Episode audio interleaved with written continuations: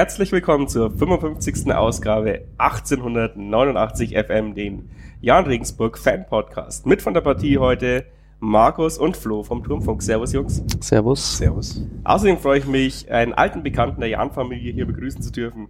Servus, Markus, Smare, Smatzo. Servus, hi.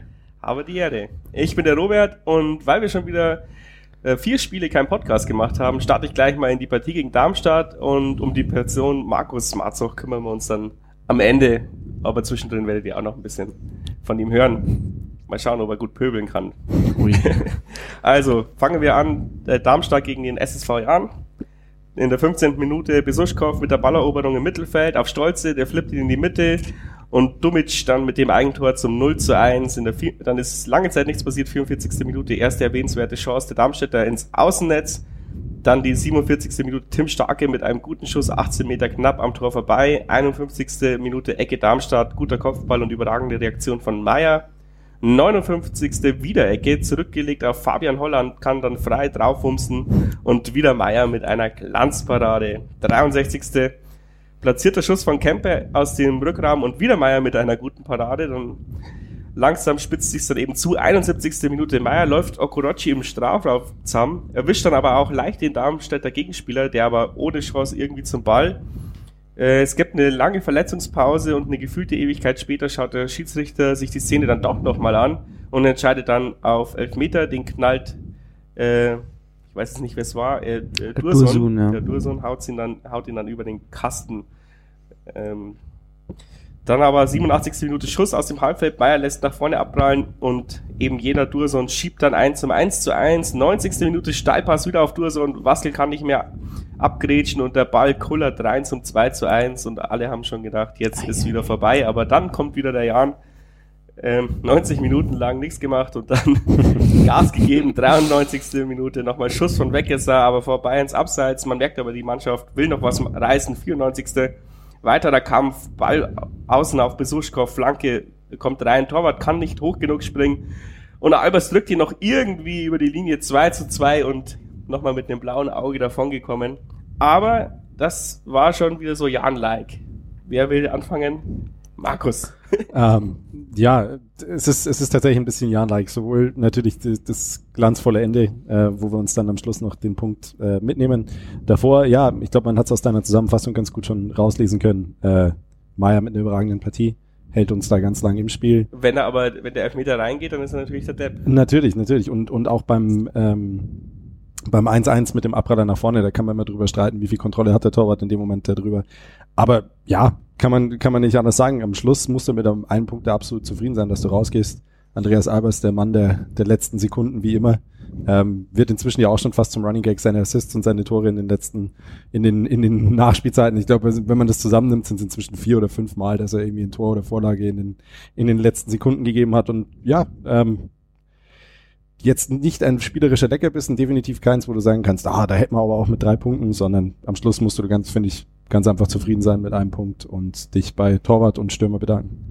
Das war, vielleicht ist es die Qualität des neuen Jahres, weil du kennst ja noch den alten Jahren, ja. dass er dann, dann noch mit dem Unentschieden rausgeht und früher hätte man es vielleicht verloren. Früher hätte man es nicht nur vielleicht verloren, höchstwahrscheinlich hätten wir es sogar verloren. Ähm, nein, äh, finde ich auch gut und vor allem ähm, in der 94. Minute dann noch den Ausgleich zu erzielen nach so einem krassen Rückschlag. Ich meine, du führst die ganze Partie, verteidigst dann, ähm, versuchst den Sieg irgendwie über die Runden zu bekommen und dann ist es natürlich auch echt hart für den Kopf, wenn du dann in der 87. und in der 90. die Tore kassierst, dann bist du eigentlich schon tot und da nochmal zurückzukommen ist echt, ist schon echt krass, also echt Hut ab.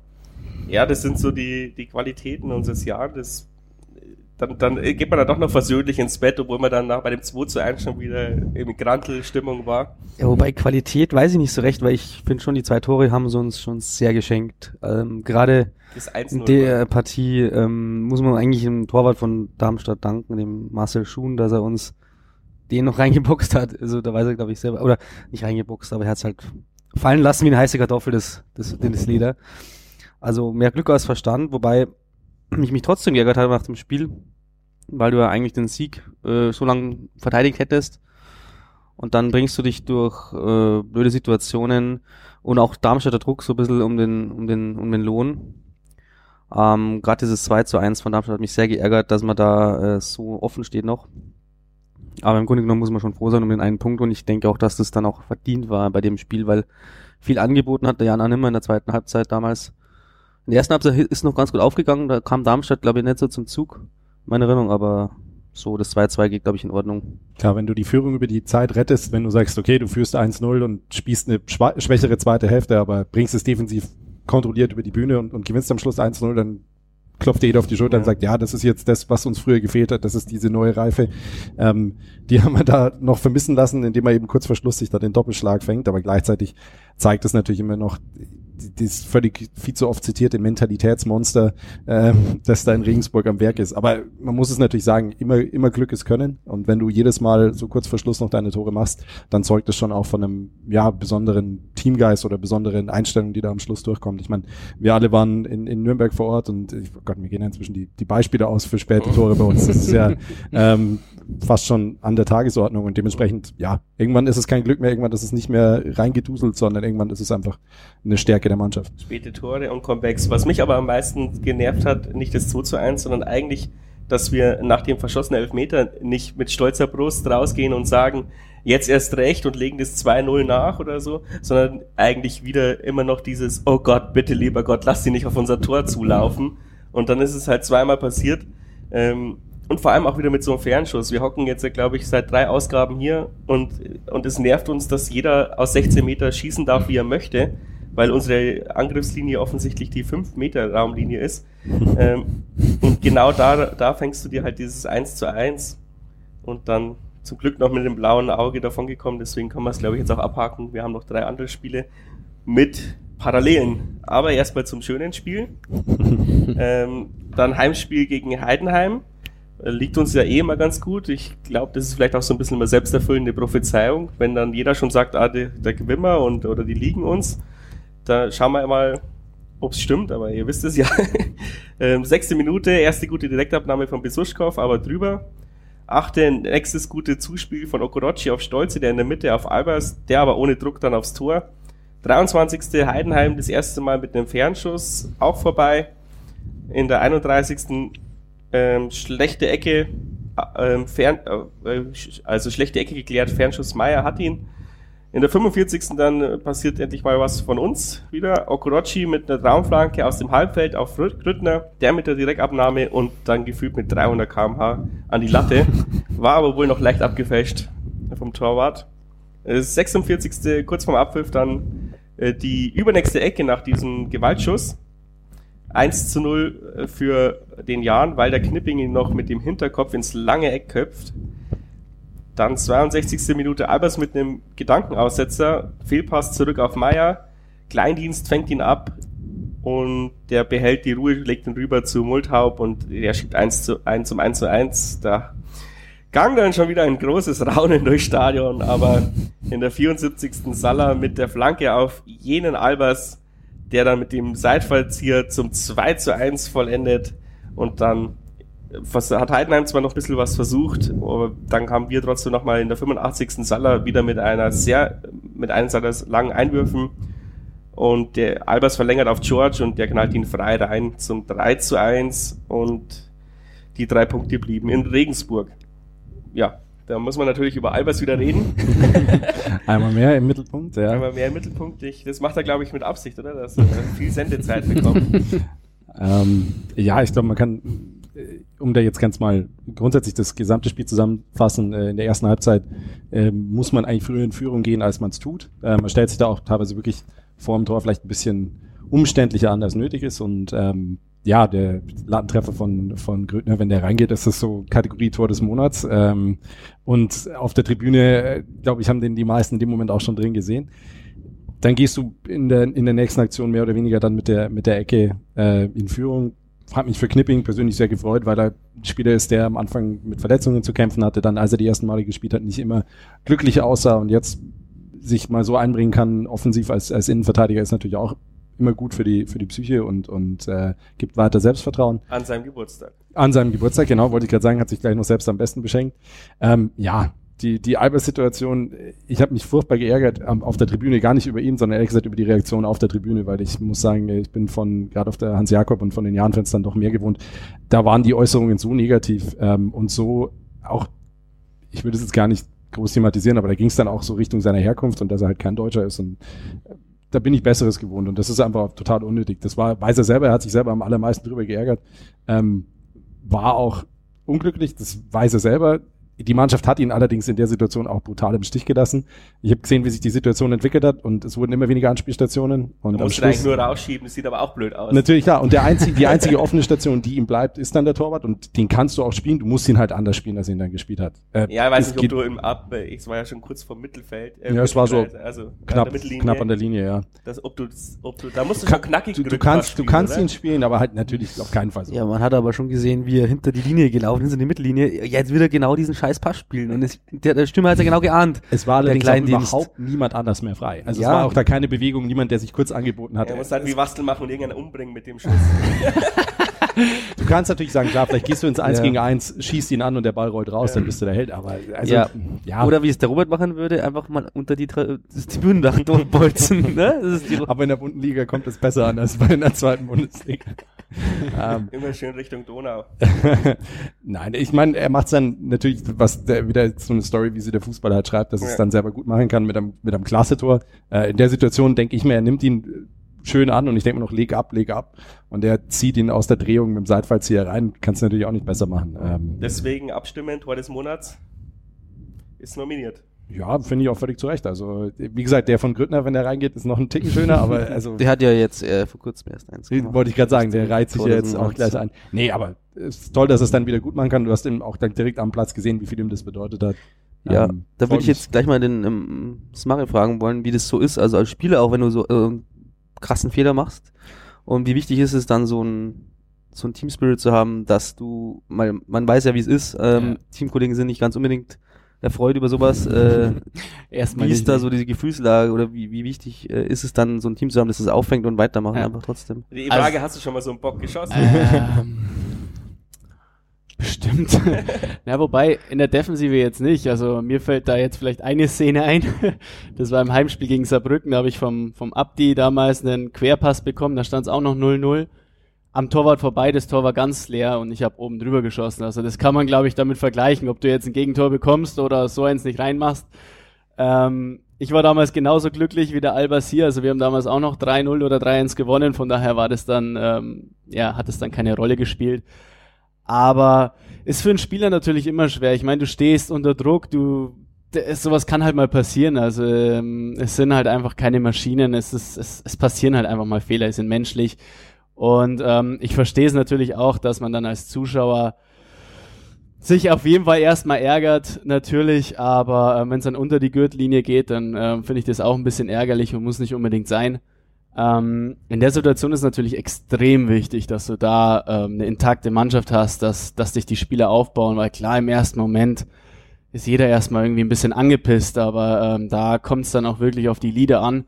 Und ich glaube, das, das zeichnet den Jahren jetzt auch aus und das, das kann man ja auch wirklich sehen, auch vor allem, dass sie dann auch immer wieder zurückkommen und gegen Ende des Spiels die Punkte auch einfahren, ähm, dass man den Spieler dann auch unterstützt und aufbaut. Und ähm, für ihn persönlich freut es mich natürlich besonders, dass er dann noch das 2-1 macht und ja, dann gehst du am Ende doch gestärkt aus so einer Situation wieder heraus.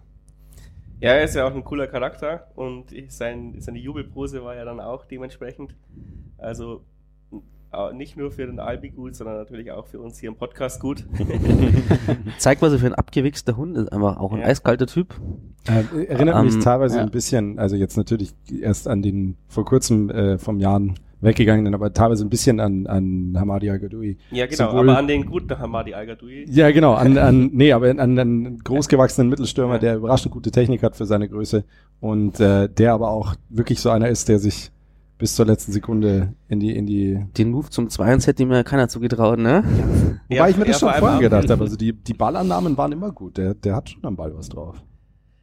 Ja. ja, gut, für mich die beste Saisonleistung oder eine der besten Saisonleistungen gerettet zum Glück, weil sonst hätte es durch diesen Fehler kaputt gemacht. Ja, natürlich, sonst also das hängt ja lang nach, das stimmt. Weil gegen Heidenheim. Ich, will jetzt, ich will jetzt nicht vorgreifen, aber den, den dann äh, die kläglichen Fallzieher beim KSC. Gut. Das war dann okay. schon eher, aber ja. egal. Aber, was ich noch erstaunlich bei, äh, bei Albers finde, ist, dass er eben aus eben auch aus einer ausländischen Liga, die jetzt vielleicht nicht das höchste Niveau hat, die zweite dänische Liga war das, oder? Dann in die zweite Bundesliga wechselt, wo es ja vielleicht doch nochmal ein anderes Kaliber ist, dass, dass er sich so schnell amortisiert, weil ähm, ja, ich meine, wir kennen ja alle die, die Transfers, die davor getätigt wurden, die haben alle fast ähm, 10, 20 Spieltage gebraucht, bis sie so in die Mannschaft mhm. reinkommen und der Albers ähm, ist eigentlich von Anfang an drin gewesen, ihnen hat bloß die Kondition gefehlt. Ähm, da kannst du ja du jetzt mal, mal was dazu sagen. Ja, da, da, hat der Meer so dann bestimmt schön nachgeholfen. Da hat er ein paar Extraschichten schieben dürfen. Weil, äh, ja, ich meine, aber du bist ja auch von, jetzt sagen wir mal, professionelleren ja. Ligen, aber eher in nicht so professionellen Ligen in den USA gewechselt. Oder ja. kann, kann, man das so sagen? Äh, ja, also die letzte, jetzt im letzten Jahr war das eine Profiliga. Mhm. Ähm, da hat der Verein, wo ich hingewechselt bin, also es war quasi so, das war, das, das war eine Umstellung. Ähm, die waren jetzt zehn Jahre lang Amateurclub und hatten in der Saison, wo ich jetzt dort drüben gespielt habe, die Umstellung auf einen Profiklub. Ähm, in den USA läuft ja alles ein bisschen anders. Das ist ein bisschen komplizierter, da ähm, spielt vor allem Geld eine wichtige Rolle. Aber man muss sagen, also bei dem Club, wo ich jetzt zum Beispiel war, die versuchen das nach europäischem Prinzip aufzubauen. Das heißt, die haben dann mehr oder weniger Aktien Teile verkauft im Sinne von Mitgliedsbeiträgen. Also ähm, sie versuchen das quasi gemeinschaftlich aufzubauen, dass das über Mitglieder finanziert wird, ähm, wo andere Clubs ja einfach nur noch Franchise-Unternehmen sind in, in Amerika. Ähm, jetzt schweife ich ein bisschen ab, gell? Äh, deine Frage, wie das ist aus, ja, ich meine, ich bin ja auch vom, vom Freier Tours erstmal in die zweite Mannschaft zum Jahren gekommen und dann ähm, in die Profis, von daher, zu den Profis, von daher ist es auch ähnlich, also von dem weiten Ama oder von dem Amateurclub dann ähm, langsam in den Profibereich. Für mich hat es auch eine lange Zeit gedauert. Ähm, ich meine, ich habe in der ersten Saison damals unter Weinzel ein ganzes Spiel gemacht in der Aufstiegssaison. Also das, das, das braucht dann schon vor allem, ich meine, die körperliche Fitness ist, das ist, das ist ein absoluter Riesenunterschied. Ähm, ist ja auch klar, ich meine, im Amateurbereich trainierst du drei, viermal die Woche ähm, und dann trainierst du auf einmal ein, zweimal täglich. Musst daneben, musst nebenbei noch ein bisschen studieren gehen, äh, wo sich die anderen dann ausruhen können, dann ist das schon auch ein, äh, ein hartes Ding. Ähm, von daher echt, ja, größten Respekt. Ich weiß jetzt nicht, wie, die, wie das Niveau in Dänemark ist in der zweiten Liga, aber spricht auf jeden Fall für den Jungen, ähm, sich da so schnell einzugliedern und ähm, ja, Tore am Fließband zu schießen. Er hat ja doch vorher, soweit ich weiß, auch erste Liga schon mal in Dänemark gespielt, eine Zeit lang. Ja. Ähm, und er ist jetzt 29, alterstechnisch, oh, glaube ich. Ähm, insofern, ich glaube, das ist für ihn so wirklich, dass er sich auch das so vorgenommen hat, okay, ist wahrscheinlich die letzte Chance dieser Art, in, in, in diese Höhen vorzustoßen, zweite deutsche Bundesliga zu spielen. Ähm, und ja, du siehst es ihm an, der, der nimmt es voll an, der, der haut sich hundertprozentig rein. Und wie gesagt, deswegen im ersten Moment, als die, als der Patzer passiert ist, ah Gott, das tat mir für ihn richtig weh und dann natürlich umso schöner, wenn du dann mit so einem Tor zurückkommen kannst als Stürmer und das Ganze wieder, wieder ausbügeln kannst. Und er war ja dann auch am letzten Tor noch direkt beteiligt. Mhm, kam der Ball, ach so, ja, er hat ihn, ja, habe ich ja geschrieben, Albers verlängert dann mit dem Kopf und dann da ging George rein.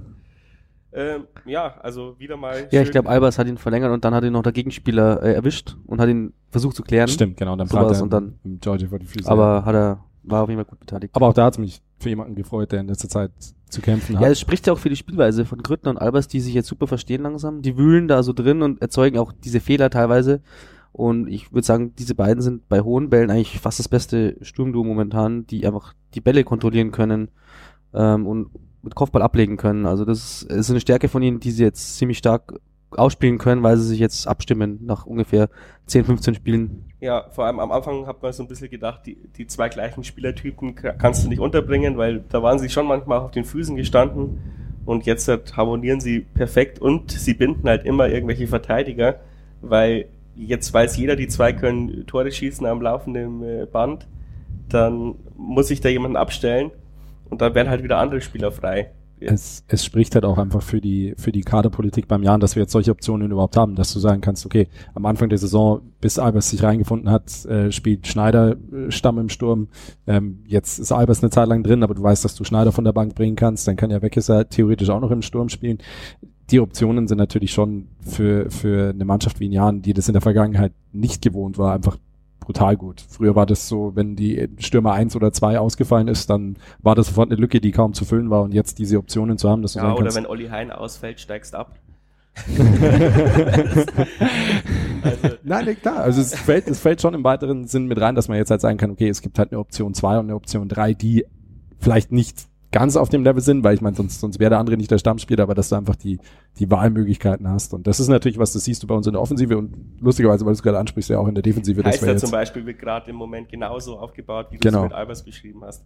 Aber zu viel des Lobes ist nicht gut für ein Jahnfeld, deswegen gehen wir gleich so, KSC gegen den SSV.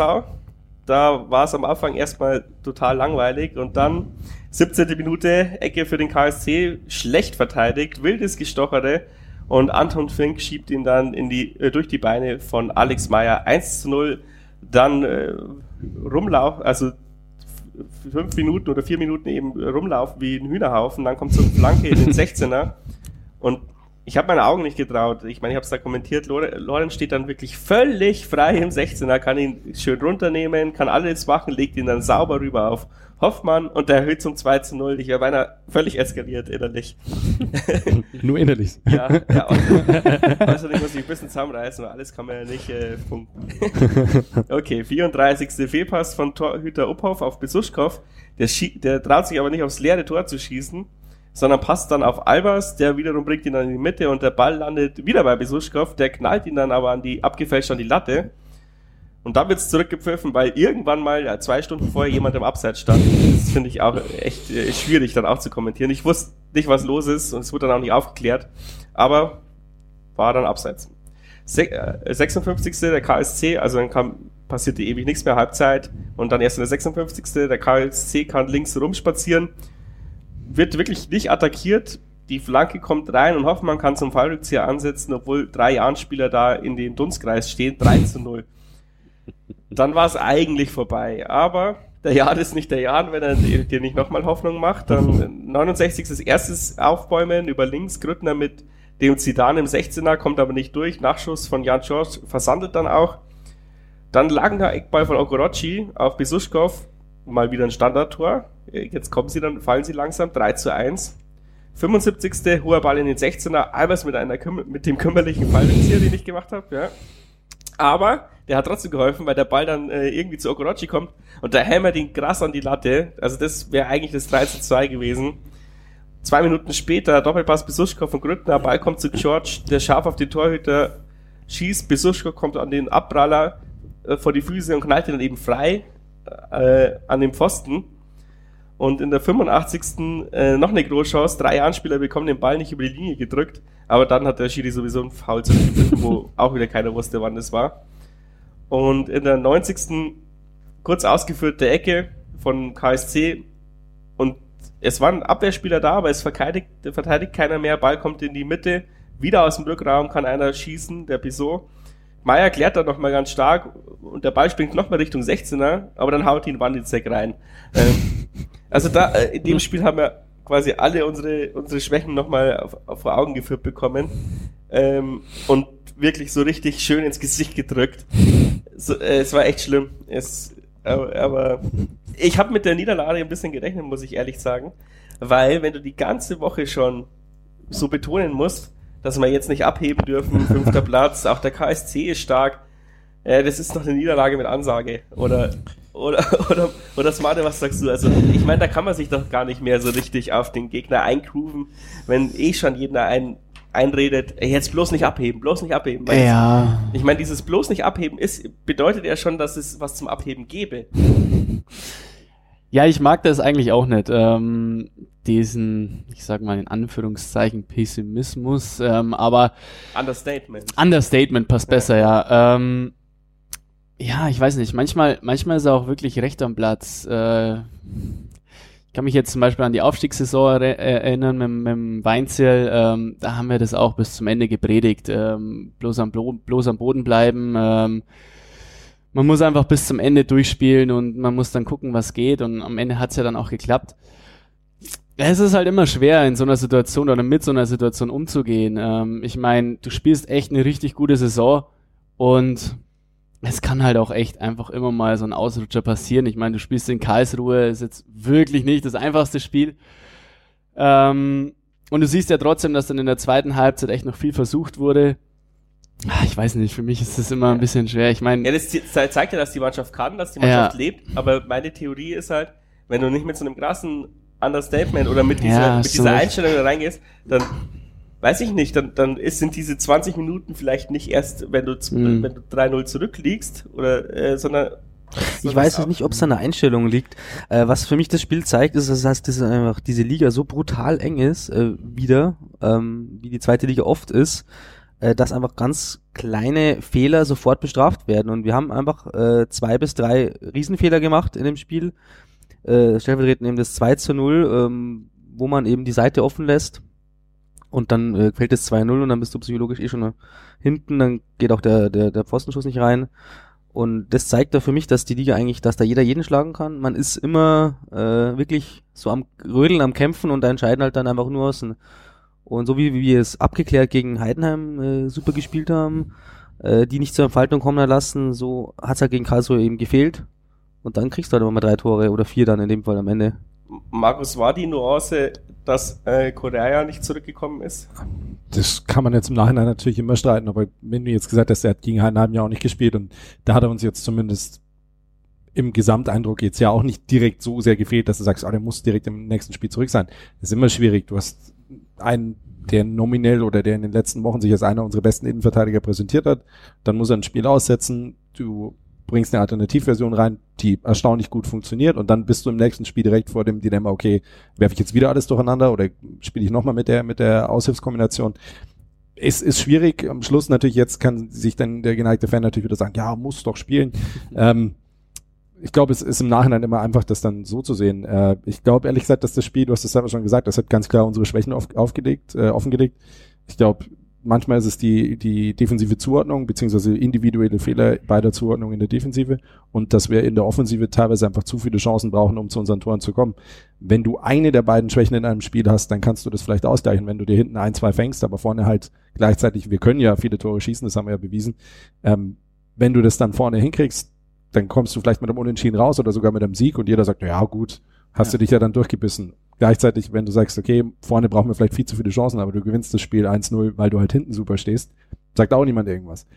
In so einem Spiel kommt mal tatsächlich alles zusammen, sieht dann richtig unglücklich aus, vor allem wenn du dann relativ flott 2-0 hinten liegst und dann noch das dritte fängst, ist unschön, aber ich glaube, zeitgleich darf man das jetzt auch nicht überbewerten. Das ist halt uns, ich glaube, jedem im Verein war bewusst, wo die Schwächen liegen und das war auch jetzt durch die positiven Ergebnisse nicht alles weg es war halt jetzt für den Fan und den Fernsehzuschauer vor allem halt mal die brutale Offenlegung, dass es in einem Spiel alles zusammenkam und dass du es nicht ausgleichen konntest mit einem späten Albers-Tor in der 94. Minute.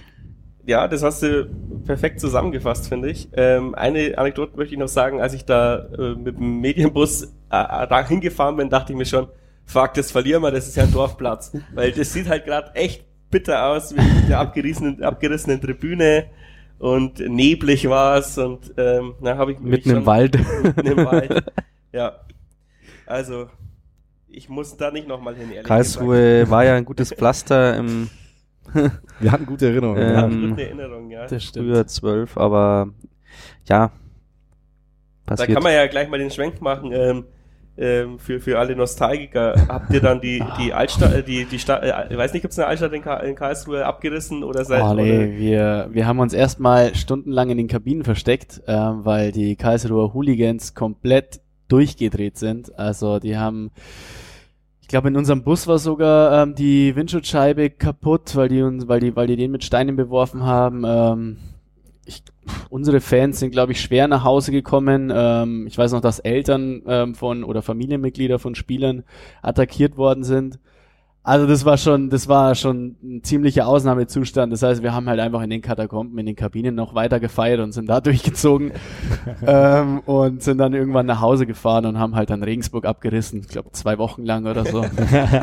ähm, ja, aber in Karlsruhe selbst haben wir nicht gefeiert. Ich glaube, das hätten wir nicht überlebt. Ich sehe da so ein Muster, dass alle Mannschaften, die wir in der Relegation schlagen, deren Fans können damit nicht umgehen. Gegen jeden können wir absteigen, aber nicht gegen ein Jahr. Genau, da kommen dann diese Hamperer daher. Und dann, ah, der Hammer. Nee, aber wie gesagt, also äh, ja, bisher war es ein gutes Pflaster, gute Erinnerungen. Diesmal, ja. Ja, wenn, wenn dann die Gegentribüne wieder steht, dann können wir Wenn es um was geht, dann können wir. Wenn es um was geht, dann können wir. Ähm, ja, aber es war dann trotzdem so ein kleiner Rückschlag und dann haben sich schon wieder die Stimmen gemerkt, oh, nach unten wird der Abstand wieder geringer, oh Gott. Jetzt ist ja auch so. Panik, ja. ja, aber man muss ja auch sagen, in der Woche hat halt auch wirklich jeder unten gewonnen dann gefühlt. Ja. Also es war echt krass, wie wenig, wie wenig äh, Vorsprung man dann noch hatte, obwohl man ein Spiel gewinnt und unentschieden davor gespielt hat. Aber dann kommt St. Pauli und ich persönlich hatte da schon ein recht gutes Gefühl, weil ähm, die Spielanlage von St. Pauli liegt uns eigentlich ganz gut. Wir hatten die zwei Niederlagen letztes Jahr, waren eigentlich eher, weil St. Pauli jeden Sonntagsschuss getroffen hat. Und mal schauen, und wir haben uns jetzt eigentlich gerecht. Jetzt nehme ich das Fazit ein bisschen vor, aber egal. 20. Minute, starke Flanke von Miyaichi. Wie spricht man aus, Markus? Du bist uh, Mi Miyaichi? Miyaichi? Miyaichi? Ja, auf Müller-Deli, der zum freistehenden Fährmann rüberkopft, welcher nur noch einschieben muss, schießt aber am Tor vorbei. wieder eine starke Flanke von rechts, wieder Fährmann, diesmal an die Latte ge äh, äh geschossen, glaube ich, war's. Und 29. und wieder die Flanke von rechts und schon wieder Fährmann. Und diesmal sehr platziert mit, mit dem Kopf in die äh, linke unter der Ecke. Und Meier hat es schon antizipiert, macht sich lang und länger und fischt ihn dann raus. 42. ein bisschen aus dem Nichts. Ein Ball wird lang auf Albers gespielt. Äh, St. Paulianer kommt da nicht mehr ran. Äh, der läuft dann über die Außen flach und schießt ihn dann flach zu Grüttner. Und der macht ihn dann sehenswert mit der Hacke zum 1 zu 0. Dann war die Halbzeitpause. In der 55. eröffnet der Ball auf Möller-Deli. Der setzt sich gegen zwei durch, steht dann alleine vor Meier und der dann stark im 1 gegen 1 äh, nochmal Glück gehabt. 61. George mit dem abgefälschten Schuss. Himmelmann reagiert aber gut. Und eines der Schlüsselelemente war dann wohl die 69. Minute, als Zier als gelb-rot bekommt. Ist auch ein brutaler Spieler, der Kerl. da können wir noch drauf eingehen, ja. 71. Albers auf Besuschkow, der kommt äh, in Rücklage drüber. 72. Jan George kommt frei zum Schuss und verzieht deutlich. Und in der 78. nochmal Eckball, erster Schuss bringt nichts ein, stolzes Nachschuss dann in den Impfosten und raus.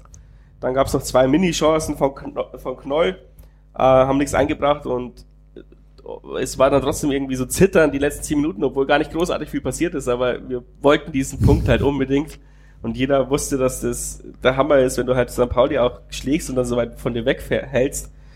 Ähm, und dann zittern wir uns da das 1 zu 0 über die Linie und man hat die Erleichterung im Team und im Stadion, glaube ich, deutlich gespürt. Ähm, aber unterm Strich dann vielleicht ein verdienter Sieg. Man kann sich aber auch nicht beschweren, wenn das Spiel 4-4 ausgeht. Was ist, was war da mit Fährmann los? Naja, ähm, ich gebe mal die positive Antwort. Ähm, weil die sind natürlich verunsichert, also das ist wahrscheinlich eine Erklärung, äh, der hat einfach dieses Pech, was man halt hat, wenn man 15. oder wenn man da hinten drin steht. Ähm, die positive Antwort wäre, Alex Meyer ist überragend gerade in toller Form. Er wird immer mehr zum äh, Rückhalt und lässt eigentlich einen PP, äh, die hier auch schon saß, äh, vergessen weil er äh, bei hohen Bällen äh, souverän ist. Er pariert, er ist ja, glaube ich, der Spieler mit den meisten Glanzparaden, also so im 1 gegen 1 ist er brutal stark auch mittlerweile. Also er ist der Rückhalt, den wir uns alle wünschen. Das ist die positive Antwort aus dieser ersten Halbzeit, die da abgelaufen ist, weil ähm, mehr Chancen hat ja natürlich St. Pauli, das muss man schon sagen. Ja, also du darfst dich nach der ersten Halbzeit und nach, vor allem nach den Chancen da ab der 20. Minute nicht beschweren, wenn du 1 bis 2-0 hinten liegst. Ähm, musst du eigentlich fast sogar. Da muss ich St. Pauli mal wieder fragen, okay, was, was läuft momentan überhaupt nicht? Ich meine, die sind in einem Tief, das weiß man. Ähm, interessanterweise trotz der Tabellenposition immer eines dieser Spiele, das sich besonders anfühlt. Das hat damit zu tun, dass es einfach, ja, ein Kultverein ist, dass viele Fans mitkommen, dass es quasi immer ausverkauft ist. Ähm, ob die mitkommen oder hier leben. Natürlich, klar, da kann man drüber streiten. wie oft die schon in Hamburg überhaupt im Stadion waren, ist die andere Frage. Ähm, nein, aber ich glaube schon, dass es, dass es relativ offensichtlich war, dass es ein bisschen gedauert hat, bis unsere Jungs sich da reingefunden haben, vielleicht auch ein bisschen mit der Atmosphäre und dem, dem wie sich das Spiel halt trotzdem noch anfühlt, ähm, muss man sich da ganz klar bei, bei Meier bedanken, der ein paar Mal wirklich überragend hält. Also das, das 1 gegen 1 gegen äh, Müller-Dedi war überragend. Also äh, kann ja, ich, fand, sagen. ich fand die, die Parade stärker, weil der Kopfball war auch vorm Kopfball abspringen. Das stimmt, das stimmt. Mitkommt. Also es ist wie in den letzten Wochen auch, und wir können uns mal wieder bei ihm bedanken, ähm, für, für, dafür, dass er uns so lang auf 0-0 hält und ja, dann kommst du einmal klasse vor den Kasten und ich meine, Marco Grüttner, das ist äh, was fürs Highlights, fürs Highlight-Tape, das ist was für die, für die Abschiedsrunde, die er gerade einläutet. Und ja, so, so kann man den mal machen. Ähm, zeugt aber auch von einem guten Selbstvertrauen, weil er hatte jetzt ja auch Wochen, in denen er sich ein bisschen schwerer getan hat, wo er relativ glücklos war in seinen eigenen Abschlüssen.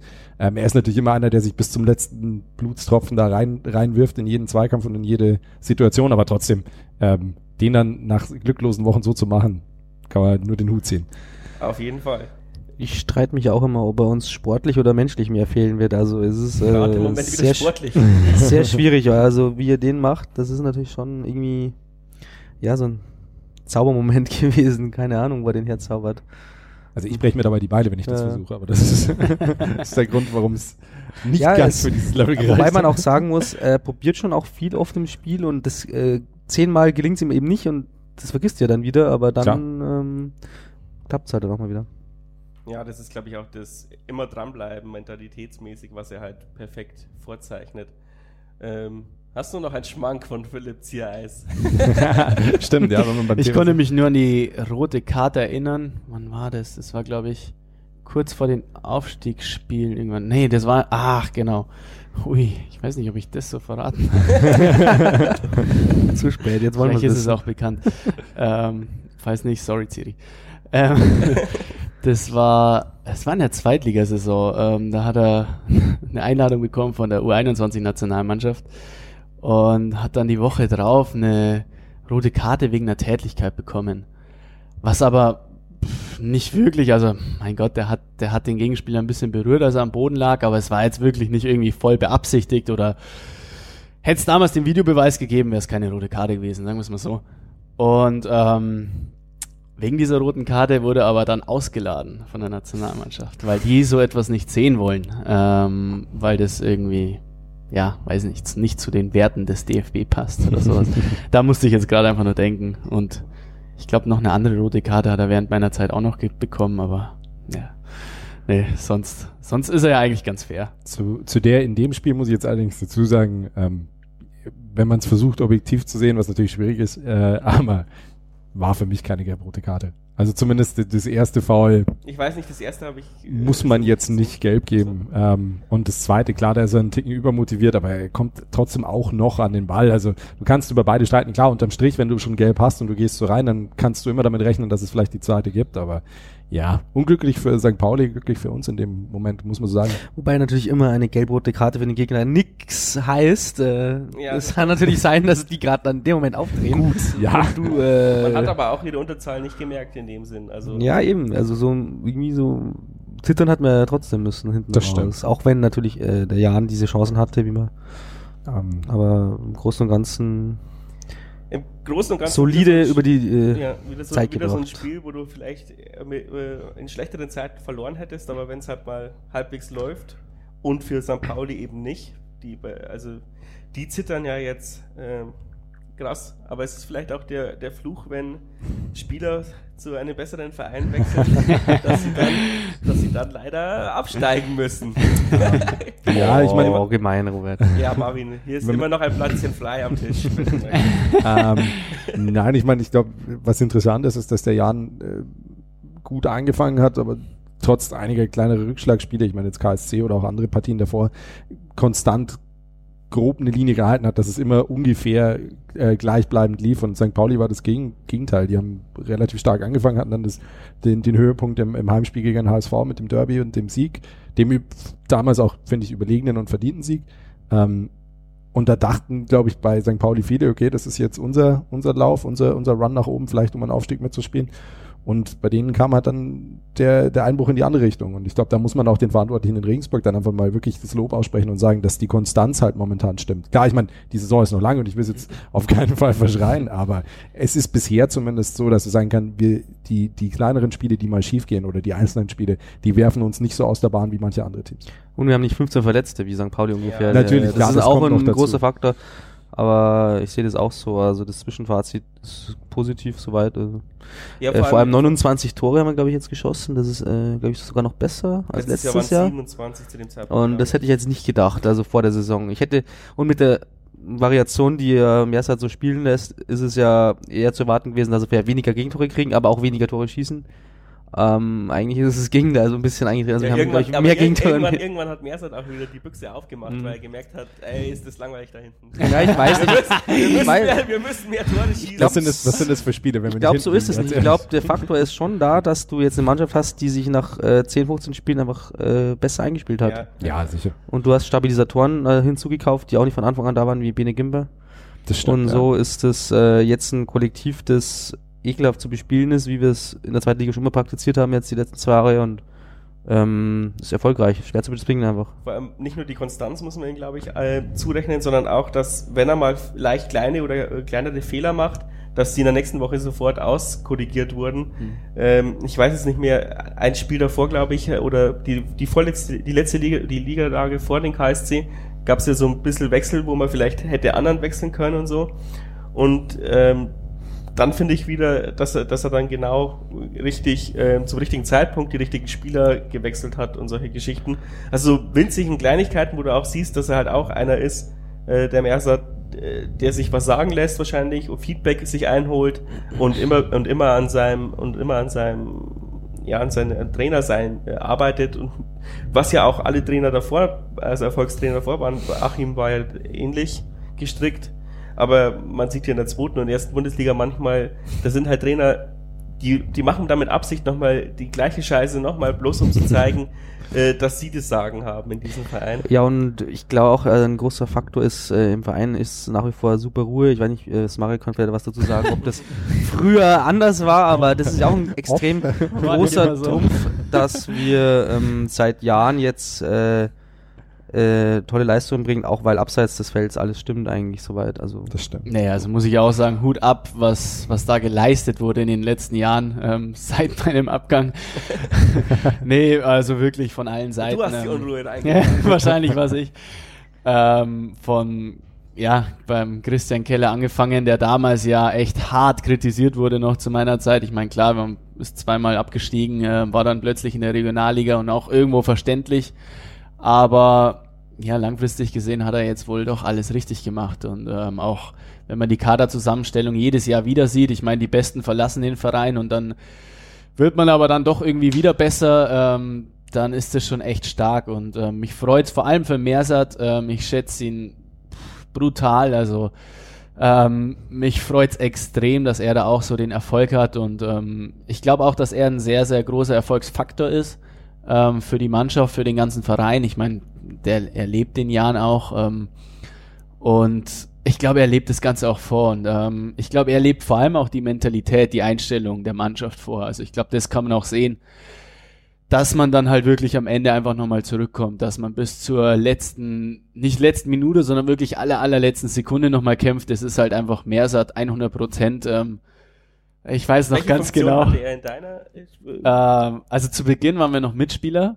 Äh, war er mit, also er war zwar damals schon verletzt, aber ähm, als ich dann, als ich hochgekommen bin, wurde mir schon erzählt, boah, sei froh, dass er verletzt ist, weil ähm, wenn da neue oder junge hochkommen von unten, dann nimmt er die erstmal richtig auseinander und kann sein, dass ähm, du dann auch erstmal verletzt ausfällst. Also es war ein, äh, war auf jeden Fall ein, ein harter, ein beinharter Verteidiger. Und ähm, war dann damals auch Co-Trainer unter Ilya Cipina in der zweiten Mannschaft, ähm, wo ich da hin und wieder ausgeholfen habe, äh, wo ich auch immer nur Positives gehört habe von den Jungs und ähm, ja, er hat es einfach vorgelebt und es ist, muss ich echt sagen, ich freue mich mhm. sowas von riesig für ihn und ähm, hoffe, dass es auch so weitergeht. Und ich denke, man sieht auch wirklich, dass ja, dass, dass, dass er das Ganze einfach vorlebt und die Mannschaft das auch, auch so, so umsetzt. Du wolltest bestimmt noch eine geile Geschichte erzählen, weil du gesagt hast, du weißt doch genau. Und dann, was war das jetzt? Ja, was, was war das? Hm, also vom glaub, Meersat, oder? Ja, ja, ja. ja. ja da gibt's wahrscheinlich egal. Ja, ich hatte schon was im Kopf. Aber ob das für die Öffentlichkeit bestimmt erst, erst, wenn er, Ja, das lassen wir mal lieber. Ich ja. bespreche das erstmal mit ihm, ob das raus darf. genau. Aber ich glaube, also mir zumindest persönlich ging es so, dass mich die, die ähm, Beförderung vom Mersat in den, in den Cheftrainerposten zum Teil überrascht hat und zum Teil auch nicht. Ähm, an sich erstmal. Ich hatte es nicht am Schirm, ehrlich gesagt. Insofern im ersten Moment war ich auch so, okay. Ähm, sieht man ja doch relativ selten, dass der bisherige Co-Trainer dann so das Vertrauen bekommt und nicht erst den Umweg über einen anderen Verein gehen muss. Ähm, aber gleichzeitig, unterm Strich ist es sehr Jan-typisch, wenn man die letzten Jahre anschaut, ähm, dass der Nächste eben dann in die Bresche springen muss. Das ist ja bei den Spielern genauso, wenn wieder die Leistungsträger äh, gehen oder, oder, oder, oder eben halt, ja, wenn da einfach das Geld woanders ein bisschen lockerer sitzt. Ähm, und dann muss eben der Nächste aufrücken und, und die Leistung bringen. Und so ein bisschen war das ja in dem Fall dann auch. Ähm, aber bisher, glaube ich, kann man da wirklich nur sagen, ja, äh, ich glaube, er lernt auch noch im, im, im, im täglichen äh, Geschäft viel. Ich meine, das ist nochmal ein Sprung nach oben vom, vom Co-Trainer zum, zum Cheftrainer. Aber also ich finde, er, er macht es wunderbar und, und die Ergebnisse passen. Der Fußball passt über weite Strecken auch. Klar, ich meine, es sind schwächere Spiele drin, aber die hatten wir in den letzten Jahren auch. Und ja, ich glaube, da muss man dann auch immer ein bisschen weggehen von der Social Media Blase und einfach sich sagen, okay, wie sieht's wirklich das aus, was auf dem Feld zu sehen ist, weil. Oder einfach mal ins Training schauen. Ja, weil also ich weiß nicht, ob das nur das Regensburger Publikum ist, aber gerade in Regensburg bekomme ich es halt schon viel mit. Ähm, wir gewinnen zwei Spiele und es wird quasi schon drüber geredet, äh, wo parken wir denn, wo parken denn all die Leute, wenn wir aufsteigen in die Bundesliga? ähm, und, und wir verlieren zwei Spiele und ja, der Trainer, mein Gott, der soll F-Jugend trainieren und, äh, und wir steigen sowieso ab. Es ist hier schon so ein bisschen himmelhoch jauchzen, zu Tode betrübt. Ja, und ich finde, die in der Jan-Fan-DNA ist so ein bisschen dieses, dieses ähm, immer wenn wir aufsteigen, steigt man sowieso immer wieder ab. Ähm, ja. so, so, ein bisschen verankert und jeder hat immer so Angst, oh Gott, wenn wir jetzt absteigen, dann schalten sie uns wieder den Strom ab oder sowas. Aber die Zeiten sind halt vorbei, das sollte man halt vielleicht auch irgendwann mal merk äh, merken. Aber ich, ich habe nach dem KSC-Spiel auch schon wieder so kleine Gedanken gehabt, wo ich mir dachte, hm, das, das sind ja die Yard-Fans. ja. DNA, Jahrzehntelang eingeprügelt worden. Ja. Diese DNA kriegst du nicht weg. Aber bevor wir hier jetzt wieder in generelles abfallen, ähm, wir haben jetzt schon einiges von dir gehört, Smare. Und nochmal 2011 vom Freien TUS zum Jan gekommen. War das der Kindheitstraum oder hast du andere Bettwäsche gehabt? Jan-Bettwäsche gab es damals noch nicht. Nee. Also es war schon Bayern, war schon Bayern-Bettwäsche, aber ähm, ist tatsächlich so, dass ich, dass ich als kleiner Junge, ähm, als Balljunge noch unterwegs war, als Harik Freiter zum Beispiel noch Spieler war, weil ich so sein Balljunge, später war er dann mein Co-Trainer. Ähm, klar, ich meine, absoluter Kindheitstraum. Ähm, da irgendwann mal, ich, ich, weiß noch, ich hatte ein, ähm, ein Jugendspiel mit der Auswahl, ich glaube, da war ich 15, da haben wir einmal im Jahnstadion spielen dürfen. Und da war das natürlich schon so, ich meine, da waren, weiß nicht, 20, 25 Leute da und haben zugeschaut und hatten sich natürlich ein bisschen leer angefühlt. Aber klar war das, war das schon immer irgendwie ein Traum, dann dort auf dem Platz zu stehen und und wie kommt ja. das? Wie, wie wird man ein Jahrenspieler? Kommt dann jemand mit dem Geldkoffer vorbei? Oder, Leider oder nicht. In unserem Falle eher ein Köfferchen, so ein Täschchen. ja, genau. Oder, oder kommt einer und sagt, wenn du uns Geld gibst, Genau, sowas bei in mir. Ich musste mich einkaufen. nee, also in meinem speziellen Fall war es so, ähm, ich war beim Freier TUS und ähm, der Kontakt kam über Ilya Cipina, über den Trainer eben von der zweiten Mannschaft damals zustande. Oh, ich glaube, der wollte dann schon ein Jahr zuvor, dass ich dorthin wechsle. Dann hatte ich aber einen Kreuzbandriss, also war dann eh erstmal weg. Dann ich gesagt, ja, ob ich jetzt beim, beim Jan auf der Verletztenliste stehe oder beim Freiheitstos interessiert eh nicht, also lassen wir es gleich. Und dann hat's aber dann doch nochmal geklappt, ähm, auch über über Chris Bauer, ähm, der damals noch Kapitän war in der zweiten Mannschaft und mit dem ich beim Freien TUS zusammengespielt habe. Ich weiß noch ganz genau, da bin ich mit dem Ilja im Stadler zusammengesessen ähm, im Café und dann äh, hat er zu mir gesagt, Markus, ich mache einen Profi aus dir. Und dann, das war so das erste Mal, wo es bei mir so Gänsehaut kam und so zittern und okay, weiß nicht, hatte ich jetzt noch nicht so auf dem Schirm, ne? Ich meine, ich wollte halt einfach das Lager wechseln, aber es ging um die zweite Mannschaft. Aber es war so dann das erste Mal, wo dann wirklich, wo dir dann so das Vertrauen von dem anderen irgendwie eingepflanzt wurde und dann ähm, ist automatisch dein eigenes Selbstbewusstsein irgendwie gestiegen und ähm, war dann natürlich auch ein gutes Timing, weil in der Saison, ich glaube, ah, wir hatten 14, 15 Profis bei der ersten Mannschaft, weil kein Geld da war für, für neue Spieler und damals war es ja auch so, dass, dass die Mannschaft als erste, als erster Abschiedskandidat schon gehandelt wurde. und, ja, wie jedes Jahr. und äh, das war halt dann auch eine glückliche Situation. Ähm, dann war es so, dass ich in den ersten Spielen halt auch gut getroffen habe. Ich glaube, ich weiß es nicht mehr genau. Äh, wir haben uns da abgewechselt mit Bene Schmidt und Ruben Popper und die beiden waren dann eigentlich schon oben mit dabei. Und ähm, ja, dadurch, dass dann oben sowieso Bedarf war, ähm, wollte mich der Markus Weinzel dann immer schon sehen und ähm, Ilya hat dann immer noch gesagt, ja, nee, warte noch, warte noch, wir brauchen den richtigen Zeitpunkt, den richtigen Moment. Und dann hat es halt nochmal zwei, drei Wochen gedauert ich habe gesagt, Ilya, Ilya, ich äh, will jetzt hoch, lass mich doch probieren.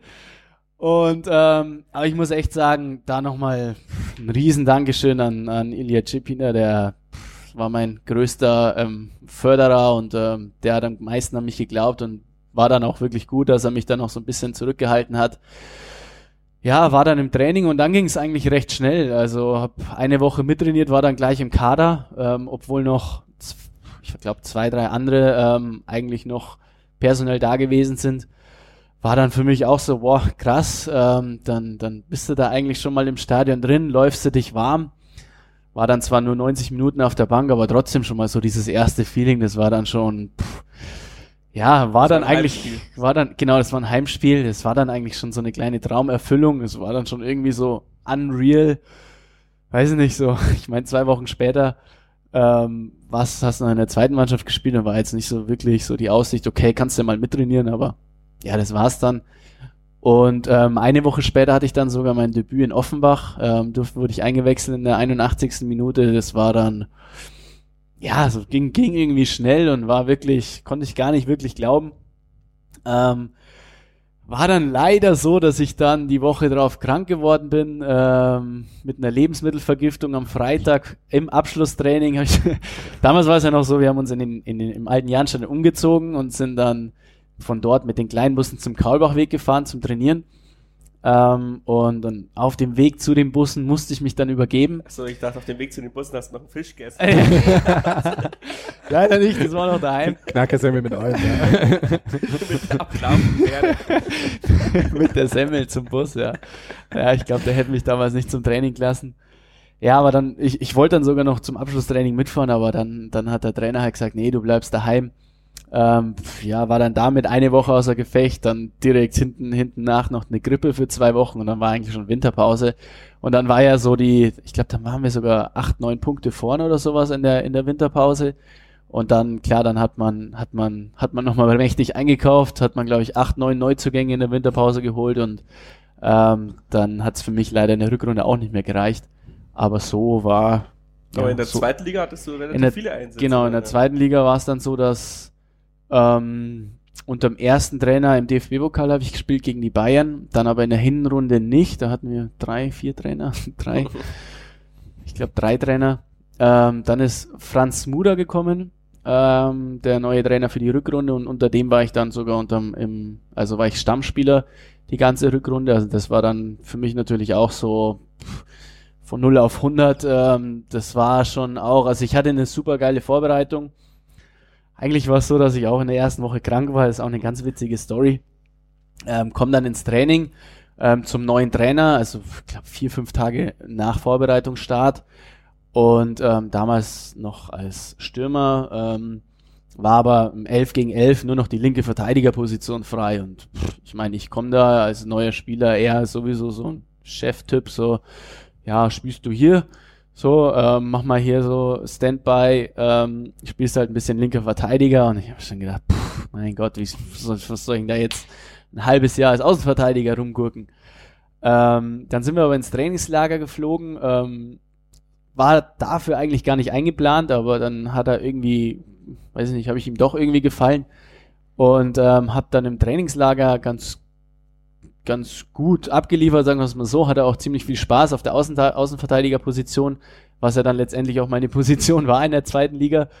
Ähm, hatte dann auch das Glück, dass ähm, Koray Altinay war das damals auf meiner Position krank geworden ist und ähm, dadurch ich reingerutscht bin in Bochum, ähm, da ganz gut performt hat. Da haben wir dann auch gewonnen. Ähm, war ein seltener Fall in dem Jahr.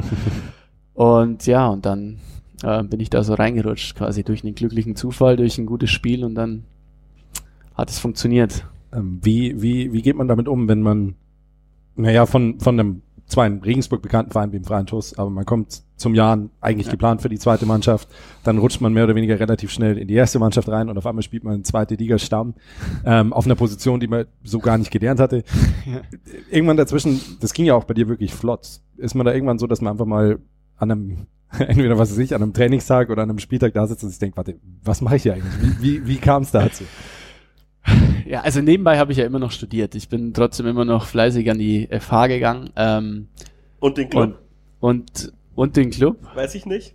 Ist die Frage. Äh, hast du Ach so, hast ähm, auch im Club, hast dich auch, hast du deinen Status dann auch im Club raushängen lassen?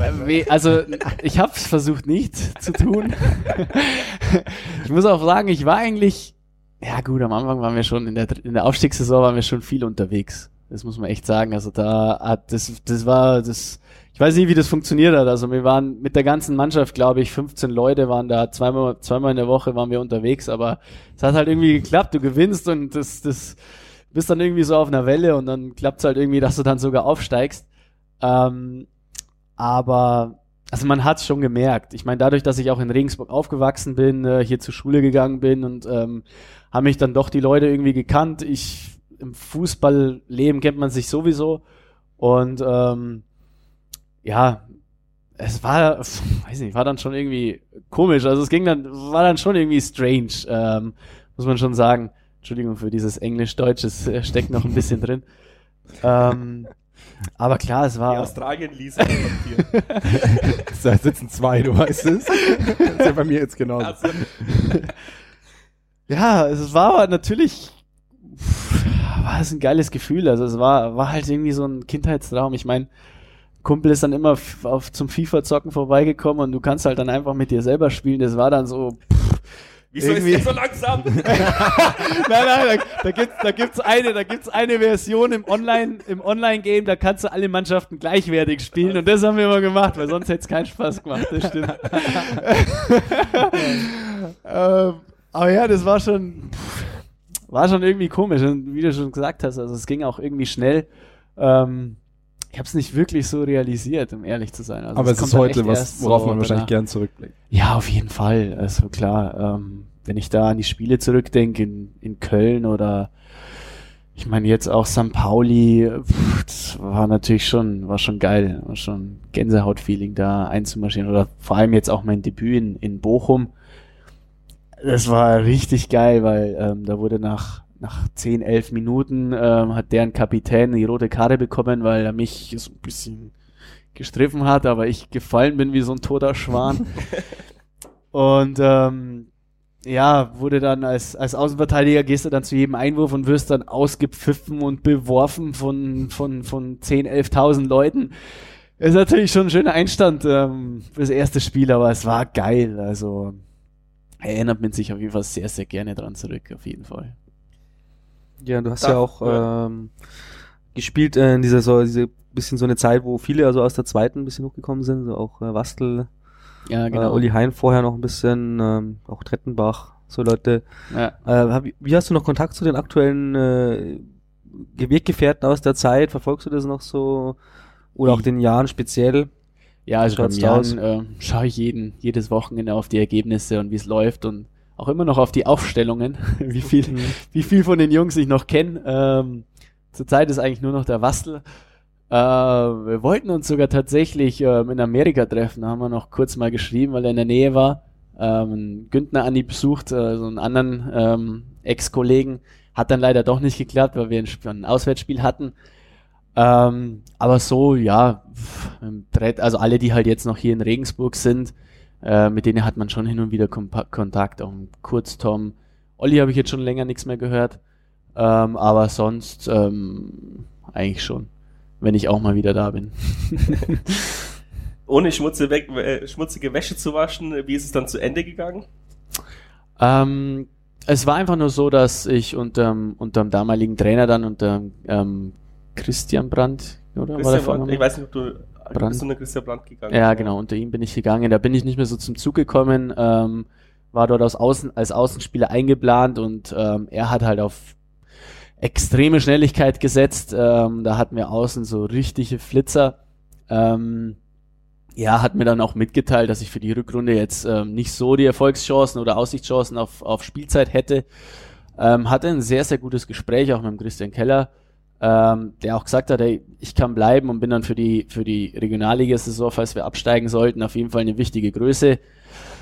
ich habe mich dann letztendlich dagegen entschieden, weil ich sowieso dann auch mal was Neues sehen wollte. Ich meine, ich bin hier aufgewachsen. Ähm, ich habe dann die Spielzeit nicht bekommen. Das macht dann, ist dann für einen Fußballer auch nicht so das, das Tollste, wenn du dich halt wirklich abrackerst jeden Tag und alles gibst und dich reinwirfst ähm, und dann halt auch nicht zum Spielen kommst.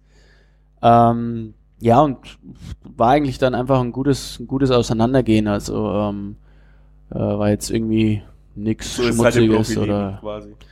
ja, sogar eher Dann noch ähm, anständiger als im normalen Profigeschäft, würde ich so sagen.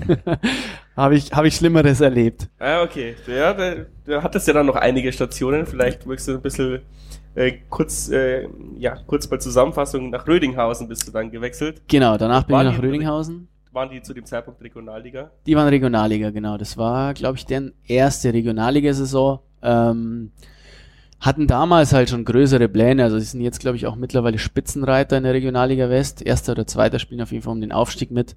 Ähm, und klar, die, die Visionen hatte mir da, hatte mir man damals auch ab, verkauft und ähm, man hat sich als kleines Hoffenheim quasi schon ähm, ja, ähm, genannt sozusagen.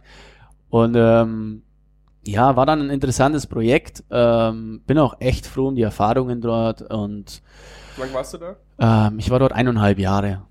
Mm, war eine, war eine super schöne Zeit. Ähm, vor allem mit meinem WG-Mitbewohner ähm, hatten wir echt eineinhalb richtig coole Jahre. Also ist immer noch ähm, jetzt ähm, ein sehr, sehr guter Freund. Und war eine lehrreiche Zeit, also vor allem auch die Regionalliga West, die hat ja dann schon auch einiges zu bieten mit Alemannia Aachen, Rot-Weiß Essen, ähm, sind einige Traditionsvereine ähm, dort und hat auch echt Spaß gemacht, muss man sagen. Auch ein ganz guter Zuschauerschnitt eigentlich immer. Genau, ja. Also bei uns, glaube, wir hatten so 1500. Das war okay, weil ich meine, es war echt, war echt ein kleines Scheißdorf. Also wirklich, das war, ich meine, wir haben, wir haben eine Viertelstunde oder 20 Minuten weggewohnt in Bünde und das war ein kleines Dorf eigentlich mhm. so. Also es hat sich schon Stadt genannt, aber äh, war jetzt nicht so viel los. Ähm, das, ja, war halt jetzt nicht so.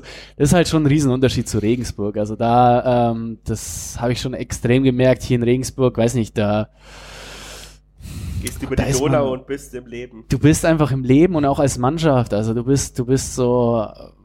Ich meine, man kann hier nicht weit auseinander, auseinander wohnen, auseinanderleben. Du bist echt ähm, eng miteinander, weiß nicht, du, du, du verbringst Zeit miteinander, du, du kannst da einfach ein viel, viel besseres Mannschaftsgefüge auch zusammenbauen ähm, und oder aufbauen. Und ähm, das war halt dort ein bisschen schwer, weil da haben halt ein paar haben in Osnabrück gewohnt, ein paar in Bielefeld, wir in Bünde und dann ähm, siehst du dich eigentlich so nicht, sondern halt nur kurz zum Training und dann geht's halt wieder, geht's halt wieder nach Hause. Ja, das waren so, das war so meine Zeit dort da. Ähm, Mei, da war es dann so, dass ähm, der Sponsor, ähm, der ähm, Hauptsponsor, der hatte der hat da quasi einfach alles selber hingestellt. Also Hackerküchen war das. Das heißt, er hat das Stadion eigentlich selber gebaut. Dem, dem hat mehr oder weniger der ganze Verein gehört. Das ist vielleicht immer noch so. Ich weiß nicht, damals wollten sie es eigentlich auf mehrere Schultern verteilen. Ich weiß jetzt nicht, wie da der aktuelle Stand ist. Ähm, und ja, da dem hat dann irgendwie auch ähm, bisschen was nicht gepasst und ähm, weil ich dann eben auch dort zu den Höchstverdienern gezählt habe, noch ähm, in der in der Regionalliga damals, ähm, und keine 400 Tore geschossen keine hast. 400 Tore geschossen habe, ähm, war der dann ein bisschen ähm, ja nicht mehr so gut gelaunt und dann dann, dann gab es halt da so ein paar Sachen, die nicht mehr eingehalten worden sind ähm, und das war dann eher der Grund, warum es dort auseinandergegangen ist und es war auch so, dass ähm, ich mich so ein bisschen umorientiert habe. Ich war fertig mit dem Studium und ich muss auch sagen, es war so weiß nicht, weil wahrscheinlich auch, weil es in Regensburg so so geil war ähm, und halt dann in Rödinghausen so anders, also wirklich so von der Stadt, von der Mannschaft, vom vom vom freundschaftlichen, familiären, vom Zusammenleben. Ähm, Gab es dann wirklich eine Zeit, wo es bei mir so war, wo, wo ich nicht mehr so viel Lust hatte, in die Kabine zu gehen und ins Training zu fahren. Und das war für mich dann so der Punkt, wo ich gesagt habe, okay, hm, weiß nicht, nur jetzt, ähm, um das beruflich ausüben zu können, ähm, möchte das nicht machen, es muss schon auch Spaß machen. Ähm, und das war eigentlich dann für mich auch wirklich der Grund. Verletzungen kamen dann noch dazu, ähm, wo ich mich dann so ein bisschen zurückgezogen habe. Und Ja, so ging es Dann hast du hier dort. in der Region wieder weitergekickt, oder? Ja, genau. Eigentlich wollte ich, eigentlich wollte ich erstmal eine komplette Pause machen. Ähm, aber dann hat man irgendwie mitbekommen, dass ich hier zurückgekommen bin und dann, äh, wenn man dann die Gespräche führt, dann hat man natürlich gleich wieder Bock, irgendwie auf den Fußballplatz zu kommen und dann hat es mich doch wieder gejuckt. Ähm, habe mich aber zu der Zeit auch ähm, selbstständig gemacht, ähm, habe da versucht, mir selbst was aufzubauen und ähm, hatte da gar nicht so die Zeit. Also ich war einen Monat in, beim TSV Bogen in der Bayernliga damals. Ähm, aber wie gesagt, es hat halt nicht ganz so funktioniert und dann war ich auch nicht immer im Training und dann ähm, ich, war ich aber bei den Spielen und dann hat, haben, hat der Trainer mit mir gesprochen, dass es halt auch irgendwie schwer für ihn ist, weil ich komme jetzt nicht so ins Training und die anderen Spieler, die, weiß ich nicht, die halt immer da sind, die wollen dann auch spielen und ähm, war dann für ihn keine leichte Situation und dann haben wir gesagt, komm, das, das lassen wir jetzt und ähm, habe mich dann in Viehhausen in der Kreisliga noch angeschlossen für eine Saison. Ähm, ja, dort aber dann relativ schnell einfach festgestellt, ähm, also ich habe mich versucht, selbstständig zu machen, im, ich sag mal, ähm, ja, im digitalen Marketing auch. Ähm, ähm, ich habe Mechatronik studiert und ähm, wollte da ähm, was in der Richtung starten. Und ähm, nachdem ich aber echt viel am Laptop auch gesessen bin, habe ich dann relativ schnell festgestellt, dass das echt nicht meins ist und dass ich den Fußball so dermaßen vermiss. Ähm, ja, was, was mich dann dazu gebracht hat, einfach nochmal neu anzugreifen und äh, mir einfach neue Motivation geschenkt hab, hat und wo ich echt nochmal gesagt habe, hey komm, äh, ich bin eigentlich noch jung, ich bin eigentlich jetzt so im, im besten Alter, ich versuche jetzt einfach nochmal, ich versuche jetzt einfach nochmal alles rauszuhauen und versuche halt einfach mal nochmal den, den Weg von der Kreisliga ins Profigeschäft irgendwie anzugehen. Ich da jetzt mein YouTube-Channel aufmachen sollen. Ja, das wäre das wär, das wär sinnvoll gewesen. Gell? Das Witzige ist, ich habe sogar drüber nachgedacht. Ja, war dann gar nicht so leicht, weil, äh, wie man vorhin über so äh, die körperliche Fitness gesprochen hat, äh, man baut ganz schön ab, ob man es glaubt oder nicht, äh, wenn man jetzt nur am Wochenende mal ähm, in der Kreisliga rumkickt, ähm, verglichen zu jetzt jeden Tag Training. Also pff, da war ich dann, ich glaube, circa ein, eineinhalb Jahre draußen ähm, und habe dann tatsächlich gemerkt, dass ich hab dann äh, bin nach Neumarkt zum Probetraining quasi gefahren und wollte dann schauen, Stück für Stück äh, fitter zu werden und habe dann echt gemerkt, dass in der Bayernliga, in der Oberliga quasi echt schwer ist, also fitnessmäßig dann so mitzuhalten. Ähm, aber ähm, hatte da dann auch einen Trainer, der dann auf mich gebaut hat und ähm, das war echt ein super Umfeld dann im ersten Jahr, wo ich, wo ich mich quasi rantasten konnte. Ähm, und ja, von Neumarkt bin ich dann eben das erste Mal nach Amerika gegangen, im letzten Jahr, im letzten Jahr im März. War das ein Stipendium oder? Ah, das war eigentlich, äh, das war eine ganz, ist eine ganz witzige Geschichte, wie das zusammengekommen ist, zustande gekommen ist. Also ich habe mich mit dem einen Bene Schmidt habe ich getroffen im ähm, Weinfest in Stadt am Hof. Und wie, man, wir, wie man das halt so macht. Ja, wie man das halt so macht hier in Regensburg. Ja, die besten Release am Weinfest gemacht. Und dann haben wir uns so unterhalten und dann ähm, hat er eben erzählt, ja, er macht jetzt dann so seinen Masterstudiengang ähm, in Amerika und kriegt da so ein Vollstipendium und kann da nebenbei kicken und ist richtig geil. Und ich dachte, boah, das ist ja, das ist ja echt cool. Und ähm, habe dann rausgefunden, dass ich quasi mit meinem Bachelor in Mechatronik ähm, auch einen Master irgendwie im sportwissenschaftlichen Bereich in Amerika machen könnte, weil die da sind da so ein bisschen flexibler als wir in Europa oder hier in Deutschland. Und ähm, dadurch, dass ich mich halt eh umorientieren wollte, war das eigentlich optimal. Hab das versucht irgendwie hinzukriegen, ist dann hat dann leider nicht geklappt, weil da die Auflagen ziemlich streng sind und du einfach keine keine keine Profi-Einsätze zum Beispiel ähm, vorzuweisen haben vor vorweisen darfst. Oh Gott, Deutsch. Das ist der Journalist. Grammatik. Ja, komm. Vorweisen darfst. Ja. Vorweisen darfst. und ich dann doch schon etwas älter war ähm, für Studieren, hat es nicht geklappt, aber die Agentur, die mir damals geholfen hat, ähm, hat dann eben den Vorschlag ähm, gemacht, dass dort ähm, in West Palm Beach gerade einen Trainer sucht und ähm, der quasi mein Profil gesehen hat und interessiert wäre. Der hat man um, auf Transfermarkt gesehen. Der hat bei zweite Liga gespielt. Ja, nehme ich. Und ja, ich meine, West Palm Beach klingt dann auch nicht so schlecht. Ähm, habe ich dann gesagt, komm, ja, das machen wir. Und das war aber völlig unentgeltlich. Also es war wirklich so, ich habe ähm, Apartment und Unterhaltskosten, also Apartment und Lebensunterhaltskosten. Das gab es leider nicht. Da gab es gefrorenes, ähm, gefrorene Hähnchenbrust und Reis eigentlich jeden Tag mit ein bisschen Gemüse. und so ähm, zu sechst halt in einem, in einem riesen Apartment. Also war echt eine richtig geile Zeit, aber es war, es, ich habe jetzt kein Geld verdient oder sowas, aber es war unter professionellen Bedingungen. Also wir hatten da, es war richtig geil, wir, waren, wir hatten jeden Tag um 10 Uhr unser Training, dann hatten wir noch so ein Performance Center, mit dem wir zusammengearbeitet haben, hatten unsere, das war Wahnsinn, so Regeneration, Recovery, Regenerationsstiefel, ähm, wir hatten ungefähr alles. Also das war wirklich, wirklich krass, war echt geil zu sehen und war eine geile Erfahrung. Welche Liga war das, wenn ich fragen darf? Das war ähm, NPSL heißt die Liga. Das, das ist dritte. Das ist vierte, vierte Liga. Ja. Das ist ähm, das ist quasi nur eine Sommerliga. Mhm. Also die geht nur von Mai bis August und es ähm, ist eine ja eigentlich eine komplette Amateurliga, aber es gibt auch Clubs, die die quasi auch bezahlen. Also wir hatten jetzt zum Beispiel, wir hatten in unserer Liga drei Profiklubs ähm, die ähm, ja in Miami, die verdienen gut. Braucht, muss man auch in Miami. Ähm, aber generell ist es so eine, so eine, so eine Amateurliga. Ähm, ja, und nach dem Sommer, also mein Ziel war es quasi, mich dort zu zeigen und ähm, von dort aus den nächsten Schritt zu gehen. Habe mich dann auch ähm, nach der Saison, ähm, hatte ich zwei Probetrainings bei zwei Zweitligisten. Ähm, Unglücklicherweise habe ich mich aber im letzten Saisonspiel im Knie verletzt. Ähm, und Fußballer äh, und Verletzungen. Ne? Ja, es war, es war so, dass ich, dass ich keine, also ich hätte weiterspielen können. Ähm, der Arzt hat gesagt, das ist alles gut, ich kann einfach weiterspielen.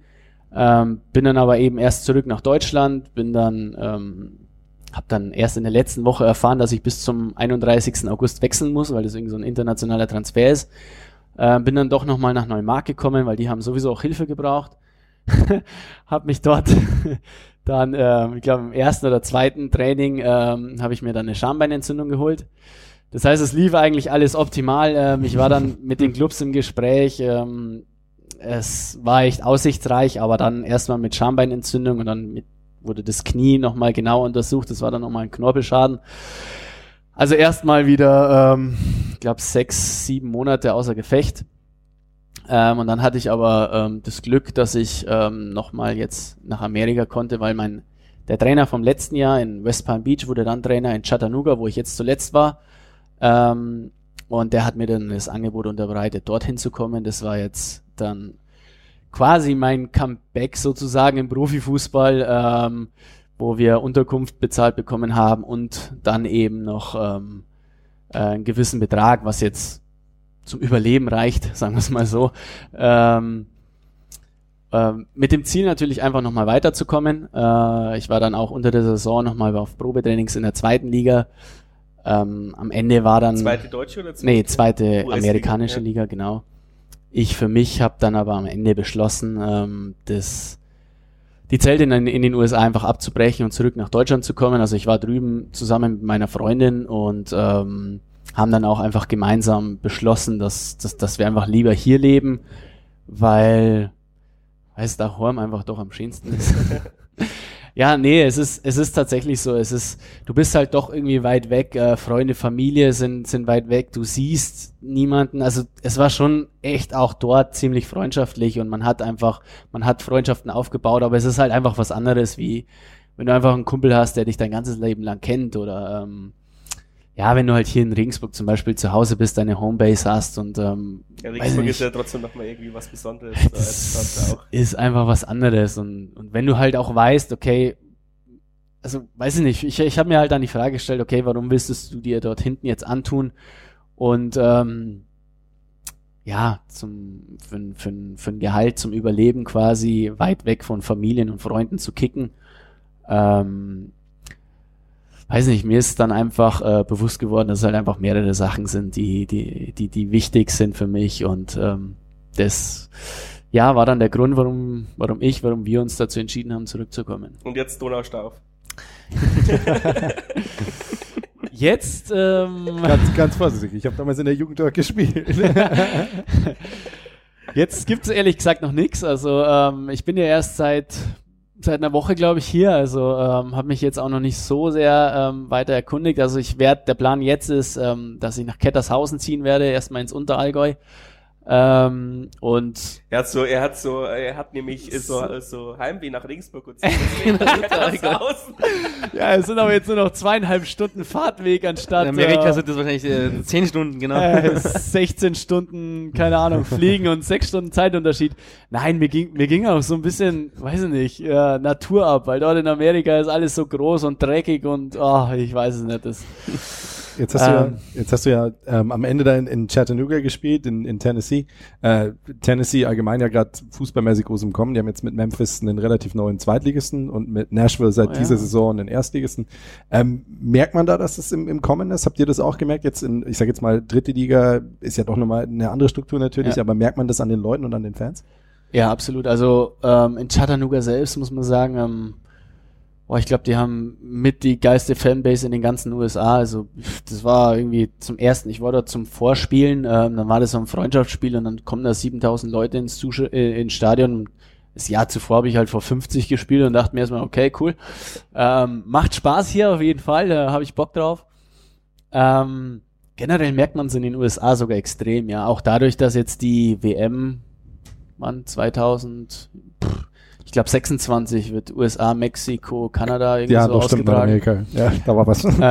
22 ist in der Wüste, oder? Ja, genau. Dann, dann 26, 26 sein. Nach, nach, der Entscheidung Katar habe ich mich für nichts mehr interessiert. ja, also da, das wächst gerade extrem. Ähm, wir haben jetzt allein jetzt schon wieder eine neue, eine neue dritte Liga gegründet, die jetzt eine komplette Profiliga ist, äh, wo jetzt Chattanooga eben auch dazugehört. Ähm, boah, es, es, es, es wächst extrem, also muss man, das, das ist Wahnsinn. Das ist, ich weiß nicht, es sind immer mehr Zuschauer jetzt vor allem auch mit Atlanta United, das hat man vielleicht ein bisschen mitbekommen, weil der Julian Gressler als Deutscher dort spielt. Ähm, Sein oder kleiner Bruder spielt er beim Jan in der zweiten. Ja, genau, stimmt, ja. das ist eine kleine Welt. Ja, oder, oder eben auch jetzt mit ähm, Inter Miami, mit Beckham, seinen neuen Club, also da, da, da geht's gerade schon extrem ab. Wobei es auch, aber jetzt geht Ibra, Ibra weg. Ja, das ist ein bisschen schade. Nein, aber ich, ich glaube schon, dass man, also jetzt aus von einem Außenstehenden, der nur sehr viele Verbindungen in die USA hat, aber man merkt es schon, dass dort die, die eine gewisse Aufbruchstimmung dahinter ist und dass es nicht mehr so ist ja. wie in den frühen 2000ern, wo es halt so eine Rentnerliga war, wo dann die Henrys und die und die Robbie Keens und ähm, die Steven Gerrards dann zum Ausklang nochmal für ein paar Jährchen hingegangen sind, sondern jetzt wirklich, klar, du hast immer noch diese Spieler und die brauchst noch, du ja. ja auch für den, ich sag jetzt mal für den internationalen Zug, aber du merkst halt dann, dass ja MLS Cup 2 18 müsste das gewesen sein, der in Atlanta in ihrem ersten mhm. Jahr, wo sie gleich im Finale stehen und dann spielen die da das Finale vor 75.000. Ja. Oder halt sagst, oder, oder Zuschauerschnitte, dass sie die teilweise haben von 40.000, 35.000. Ja, es ist immer noch ein Sprung, aber ich finde es schön zu sehen, dass dann jemand sagt, hey, selbst wenn man ja. rausgeht aus der MLS und nach unten geht, dass, dass da ja. was im Wachsen ist. Also es ist generell ist sogar ab nächster Saison zum ersten Mal so, weil in den USA gab es eigentlich nur Profi oder Sonntagsliga. Ähm, und drunter gab es gar nichts. Und es gibt ja auch keinen Aufstieg und Abstieg. Also es ist alles ein bisschen anders und ähm, es wird hart diskutiert dort und es gibt echt extrem viele Gegner. Also ich glaube, 80 Prozent sind sind, sind gegen diese ähm, ja, Franchise, ähm, Nicht-Abstiegsformen. Ähm, und die versuchen wirklich alles dafür zu tun, dass sie ein normales System quasi ähm, dorthin bekommen.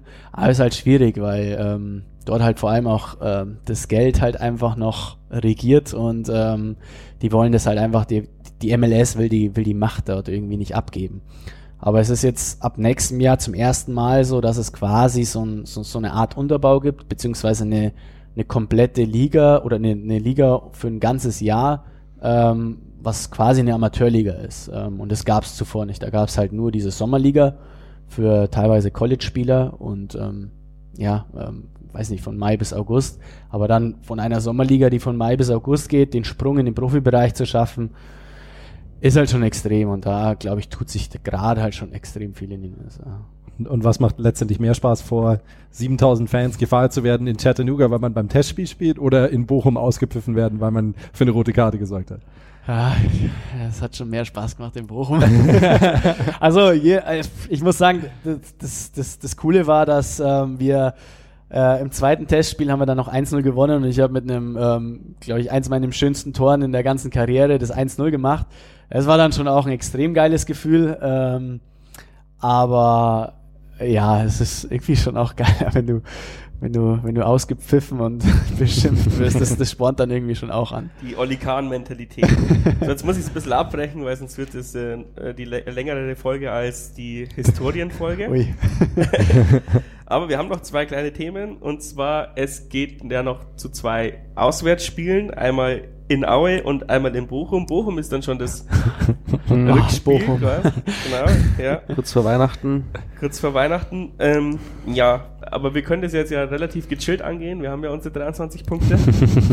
und ehrlich gesagt ist Aue ja auch wieder so ein Gegner, der wo ich jetzt sagen würde, das ist jetzt wieder wieder der KSC. Ja. Du, du bist, gehst davor mit einem geilen Gefühl dahin und dann stehst du da im Aue in dem nicht ganz so hübschen Stadion. Mitten im Dezember. Mitten im Dezember frierst du den Arsch ab. Schneien wird's wieder. Äh, Schneien. Und es schneit und, und ähm, du verlierst. Oder äh, bin ich mal wieder zu pessimistisch? Also Oder du beißt äh, auf Gra äh, Dirk Schusters Granit, den er anrührt. ja, nee, das ist schon richtig so. Also die Spielweise von Aue ist, ist ja auch so ein ekelhafter Spielstil. Äh, die spielen wo, so sehr wie wir. ja, wo, wo zwei so Teams aufeinandertreffen, die halt nicht so vielleicht von der Technik leben. Ja, und vor allem, ich meine, der Erfolg von oh Aue, die, stehen, die stehen ja auch zu Recht da oben, ist vielleicht auch, dass denen eben nicht jedes Jahr die Besten weggekauft äh, wurden und die jetzt halt eben jetzt mal ein eingespieltes Team hatten. Haben. Ja. Und also mehr Kontinuität als wir. Also die hatten, haben schon so einen ähnlichen Weg wie wir, finde ich. Ich glaube, Aue ist, ist eine dieser Mannschaften, äh, natürlich wäre es jetzt typisch Jan, äh, Jan Fan, jetzt wieder negativ auf dieses Spiel zu gucken. Aber in dem Fall gebe ich dir tatsächlich recht. Aue, gerade auswärts, liegt uns ganz und gar nicht. Ähm, und die spielen auch wirklich, wie Flo das gerade schon gesagt hat, einen Stil, der uns einfach auch überhaupt nicht liegt. Ähm, Wäre jetzt natürlich gerade so entgegen all dieser Vorzeichen da jetzt hinzugehen und den drei einzuschecken, äh, wäre natürlich jetzt die richtige Antwort. Nein, aber das ist sowas, ich Lieber liege ich falsch, als dass ich verliere. ich glaube, entspannte Spiele gibt's beim Jahr nicht. Ähm, wir schaffen es immer irgendwie Drama reinzubringen. Aber äh, ich glaube schon, dass du recht hast, man kann beruhigter reingehen, als wenn man jetzt mit zwölf Punkten auf Platz 17 steht. Ja, auf ähm, jeden Fall. Sondern es ist schon irgendwie so ein, vielleicht ein bisschen zu entspannt. ja, ich glaube das den Leuten schon, auch wenn die sagen, äh, ja, wir schauen zu jedem Spiel und ähm, äh, mit 23 ist noch gar nichts erreicht. Das, das stimmt. Ähm, so, so muss ich fast denken, dass es äh, auch ist. Ähm, und so muss man halt auch die Spiele sehen. Also ich habe es ja halt vorhin schon gesagt, diese, kannst, diese, dieses, diese Liga ist so ausgeglichen, dass man da halt einfach jetzt reingehen muss und sagen, ja gut, ähm, wir schauen, was wir holen. Wir können maximal drei Punkte holen, deswegen hauen wir die auch äh, oder alles raus, damit es halt geht. Und äh, ich sehe das jetzt bei beiden Spielen relativ ähnlich. Äh, sind beides unangenehme Gegner. Gerade auch Bochum, die es ja doch jetzt raus bringen wollen aus dieser Re Tabellenregion, wo der Kader eigentlich was anderes hergibt. Also da entscheiden dann auch wieder die Kleinigkeiten. Ich glaube, völlig unabhängig vom, von den zwei Gegnern muss man einfach sagen, äh, wir haben gegen den KSC jetzt gesehen, was passieren kann, wenn, wenn alles schief läuft, also wenn alle Schwächen zusammenkommen an einem Tag. Äh, gegen St. Pauli auch teilweise echt gepennt, gerade am Anfang, wo du viele Chancen zulässt und dich bedanken musst beim Torwart, dass es eben nicht, dass du nicht schon hinten liegst ich glaube, unabhängig von den zwei Gegnern, musst du einfach sagen, es sind zwei weitere Chancen, an diesen Sachen zu arbeiten, diese Fehler abzustellen und ich meine, dass die Mannschaft Potenzial hat, ich glaube, das wissen wir alle. Wir haben auch gesehen, dass, haben wir vorhin schon angesprochen, die Kadertiefe jetzt da ist, um auch reagieren zu können. Ähm, auf eigentlich allen Positionen, dass du jetzt mehr Optionen hattest, als du das vielleicht früher gehabt hättest. Und dementsprechend, ja, egal welche Elf der Mersat am Schluss da auf dem Platz steckt, ich glaube, die werden ordentlich was abbrennen. Das glaube ich auch. Und vielleicht auch ein kleiner Vorteil tatsächlich, dass du jetzt diese zwei Auswärtsspiele hinter dich bringst und dann im neuen Jahr dann eben mit einem äh, Heimspiel mehr ähm, zurückkommst. Jetzt muss ich natürlich noch an unseren Gast fragen, irgendwelche Tipps an, an Chima Okoroji, äh, wie man gegnerische Kapitäne am besten zu einer roten Karte verleitet in Bochum? ja, das ist eine gute Frage. Ich glaube, mittlerweile ist es gar nicht mehr so leicht, vor allem auch mit, den, äh, mit dem Videobeweis. Ich meine, klar, du kannst die, kannst die Jungs immer ein bisschen ärgern und provozieren. Bist du ein Trash-Talker? Aber eigentlich gar nicht so, ne. Also, ja, früher vielleicht schon ein bisschen. Mittlerweile bin ich ruhiger geworden. Das Alter.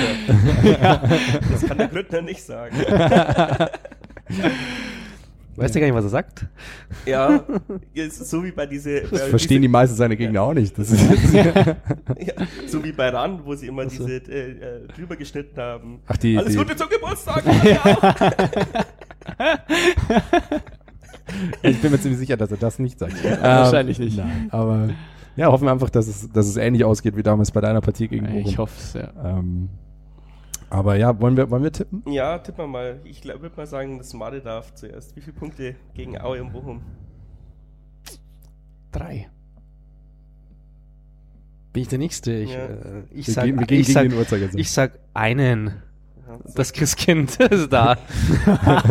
ja, dann sag ich zwei natürlich, damit äh, du jetzt den Optimisten raus Nee, nee, ich sag jetzt nicht sechs, nein. Ähm, ja, ich, ich, sage tatsächlich auch, ich sage auch drei. Ähm, denn äh, ja, ich traue Aue einfach nicht. Das, sind, das ist dieses Spiel jedes Jahr. Aue in Aue. Ne? Erst, erst hockt er da und redet die Mannschaft stark. Gegen Aue kann man schon mal was holen und so. Äh, du, ganz ehrlich, aber, aber ich, ich, sag, ich sag das ganz einfach. Ich sag das so wie du. Ich lieg ja. lieber falsch und wir nehmen am Schluss sechs Punkte aus den zwei Spielen mit. Aber ich tippe auf drei.